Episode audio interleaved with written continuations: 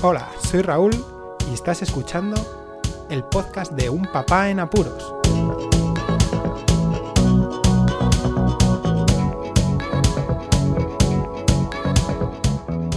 Hola, pues escuchas, bienvenidos a un nuevo episodio del podcast de Un Papá en Apuros, día 8 del confinamiento, cuarentena, como lo queréis llamar, aquí en España.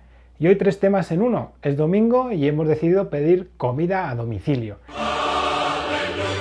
No pasa nada, no pasa nada. Aquí en España todas las empresas de restauración eh, han dedicado mucho tiempo para asegurarnos que vamos a estar libres de contagios. Entonces se me ocurrió utilizar la aplicación Just Eat. Lo que sucede que, claro, estamos en una localidad pequeña y esta aplicación pues está bastante reducida. Para pedir a Telepizza, sí, voy a decir la marca, Telepizza, una conocida cadena de restaurantes de pizza desde hace ya... ¿cuánto puedes llegar a, estar ya instaurada en España desde que se inició? Pues igual 25, 26, 27 años, no lo sé. La cosa es que en nuestra localidad no tenemos eh, eh, Telepizza, pero sí en una localidad cercana. Mm, para utilizar Just Eat lo que tengo que hacer es meter como dirección la localidad cercana, porque si no, no me va a, localizar el restaurante de Telepisa. Pero a la hora de pedir, pues las ofertas eran exactamente las mismas y no tenían ningún cupón especial, las mismas que con la página web de Telepisa. ¿Por qué? Porque llamamos por teléfono, que siempre llamamos por teléfono, es mucho más eh, sencillo y más rápido. A la hora de pagar, sí, es verdad que te quitas de problemas y utilizas las aplicaciones, pero cuando es pedir y somos varios en la familia y hay varias decisiones y a lo mejor no hay una cosa y bueno, lo mejor es llamar por teléfono y así lo hacemos siempre. Pero al llamar por teléfono, el comercial, el dependiente, nos dijo que por favor lo hiciéramos a través de la aplicación y que si tuviéramos algún problema, que eh, llamásemos a, otra vez al restaurante. ¿Por qué? Porque como medida preventiva, si utilizas la aplicación puedes pagar vía telemática con PayPal o tarjeta de crédito y evitas un contacto a mayores. Bueno, pues eh, evidentemente no había la oferta que nosotros queríamos dentro de las aplicaciones. Entonces, bueno, a ver, también hay que rascarse un poco el bolsillo y llamamos otra vez por teléfono. Fueron muy amables y nos dijeron que si pudiéramos hacer el favor de, de tener el dinero justo para que fuese el menos contacto. Incluso nosotros le dijimos, bueno, si queréis podemos meterlo en una bolsa o yo qué sé, cualquier cosa que, facilite. Y dijeron que no, que no hacía falta, que con tal de que fuera justo, que ya está. Entonces el chico de Telepisa vino todo enfardado con su mascarilla y tal, y a una distancia preventiva nos dio las pizzas y después pagamos con un billete y ya está. Sin contacto alguno y todo muy bien. Pero es curioso que, que repasando un poco, tardé unos 10 minutos en intentar buscar bien las ofertas en la aplicación de esta cadena de restaurantes, que en Just Eat tampoco dejase de primeras mm, meter la calle donde estaba el sitio, bueno, que fue un poco lioso, ¿sabéis? Entonces, curioso, ¿no? que esta cuarentena también abra un poquito los ojos a la hora de, de hacer este tipo de transacciones y que te puedas dar un pequeño lujo durante toda la semana, que es dar a los chavales una comida que les encanta. Porque sí, porque los chavales también necesitan interacción estar dentro de casa, por lo menos una alegría de estas. Y ¿qué os voy a decir, no? La comida rápida siempre, siempre, siempre, siempre da alegría a los chavales, da igual.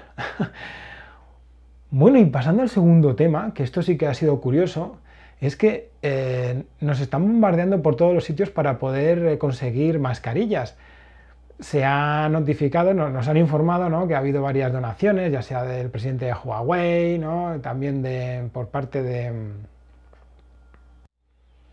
de la empresa Inditex, ¿no? por sus familiares y tal, para, para poder obtener unos cuantos millones de mascarillas. Y la gente pues también se ha dedicado a intentarlas fabricar por sí mismas en las propias casas, con todo tipo de materiales, que si sábanas, mm, gasas, papel de hornear, toallitas de estas de, limpiar a los niños. Bueno, multitud de, materiales y claro, es todo un trabajo de, costura en algunas, en algunas situaciones y tan, tan, tan ha sido la curiosidad que me ha entrado eh, por indagar que es que incluso sin buscar me ha llegado mediante un canal de difusión que tenemos en nuestra localidad que existe una señora que lo que imparte son cursos a distancia para poder hacer mascarillas, pero necesitas una máquina de coser. Lo que me ha sentado un poco extraño es que pidan el DNI o el pasaporte, y es un canal de difusión del ayuntamiento de la localidad. ¿eh? Las mejores que he visto han sido eh, las pantallas para mm, ciertos comercios, como a lo mejor las farmacias, pantallas tipo, es que en los laboratorios sí que las utilizamos para de metacrilato y, con, diversos filtros ultravioletas para las, eh, eh, las habitaciones oscuras cuando vamos a revelar con muros de tidio y, rayos ultravioleta. Bueno, son unas pantallas parecidas a, los cascos que se ponen en, las obras para soldar, pero en vez de tener una ventanilla pequeña, pues es una ventana muy grande. ¿no? Es todo como si fuera un plástico que te cubre toda la cara y tienes una especie de visera que es con la que se ancla la cabeza para que, para que no se caiga. Y me he dado cuenta que existe gente que lo está imprimiendo en 3D y tienen hasta pensado donar sobre todo a, servicios sanitarios que están bastante copados por el hecho de que les falta material y estas no son mascarillas, pero sí son pantallas que impiden al menos ese eh, contagio por esputos, estornudos que, pueda ocasionar la gente y que es una de las principales vías de contagio, junto con el contacto y manoseo de, materiales. Cuidado con los móviles, cuidado con los móviles. Nada más. Otro día, aquí un domingo más, en el confinamiento. Hoy lluvioso, he tenido que salir tenido que salir a la calle a tirar la basura porque o eran los pañales o era el virus. Y amigos, la decisión estaba tomada. Muchísimas gracias por escucharme. Un saludo y hasta luego. Podéis contactar con un papá en apuros mediante el correo electrónico abierto las 24 horas del día, unpapaenapuros@rauldelapuente.com. También podéis seguir las cuentas de Twitter y Facebook oficiales, arroba un papá en apuros. Estamos en todas las plataformas de podcasting y para que incluyáis el programa en vuestro gestor de podcast favorito podéis utilizar la dirección corta bit.ly barra.